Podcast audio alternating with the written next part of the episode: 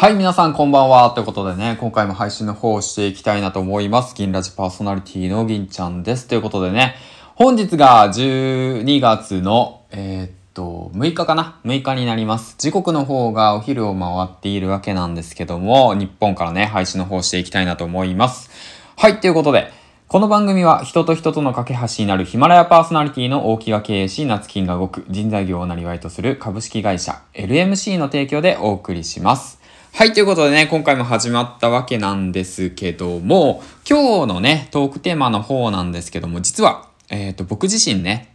音声攻略メディア、えっ、と、ポッドキャストラボというもののね、オンラインサロンの方に入っております。はい、皆さん聞いたことありますか？ということでね。えっと、これを聞かれてる皆さんはどうなのかな？どちらかというと音声配信に興味があるだとか、まあ、パーソナリティの方がね、多いかと思うんですけど、そんな中でね、まあ、音声に関する、そのね、ノウハウだとか、情報の共有だとか、まあ、そういったものをね、気になる方が結構多いかと思うんですけど、うん。いや、まあ僕もね、その一人で、なかなかね、一人でね、うん、まあ、その音声に関してのね、知識だとか、まあ、番組の構成だとか、声の出し方だとか、まあね、そういった、まあ、音声配信をする上でのね、あの、悩みだとかね、そういったものがあるかと思うんですけど、うん、そういったものをね、えっと、解決してくれる、まあ、そういったオンラインサロンがありますということでね、まあ、僕が入っているわけなんですけども、うん、まあそちらにね、2ヶ月入ってみて、で、感じたことをね、少し、あのシェアしていこうかなと思ってます。はい。で、今回なんですけども、まず最初にオンラインサロン、ポッドキャストラボというものはどういったものなのか、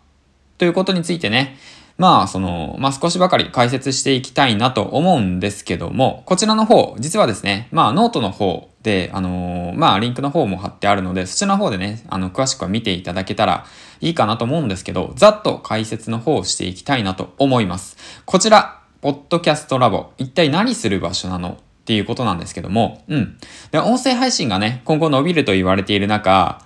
まあね、こういった悩みあると思います。自分のやり方が合っているのかわからない。配信していてもリスナーが増えない。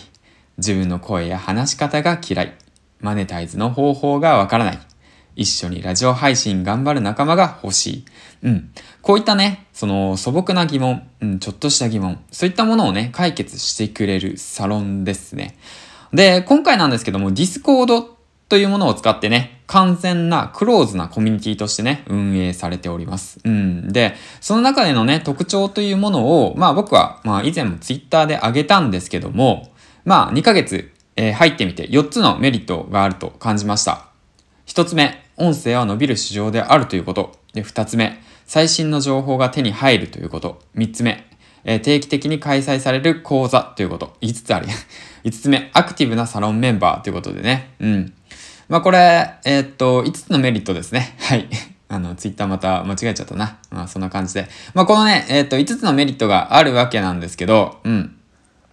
まあ、そんな感じでね、えっと、まあ僕自身ね、えっと、音声配信が伸びとされている中、音声配信について教えてくれる環境は今はまだ少ない。その中でね、ポッドキャストラボでは最新の音声情報や、定期的に開催される講座、そして何よりもアクティブなサロンメンバーが在籍していますと。うん、魅力的なことといえば、サロンに在籍しているプロのアナウンサー、詩吟さん、劇団員など、声の表現に特化している方たちの音声講座、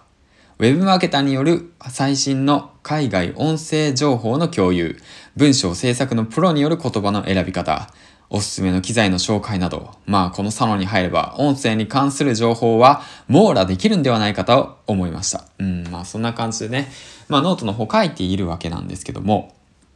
うん。ですからね、もうぜひともね、興味持った方はね、入ってみたらいいんじゃないかなって思います。まあ僕もね、入ってますし、でもし入ったのであれば、一緒にね、音声配信の方を盛り上げていくメンバーの一人としてね、活躍できたらいいかなと思ってるんで、ぜひともね、えっ、と、興味ある方はチェックしてみてください。はい、ということでね。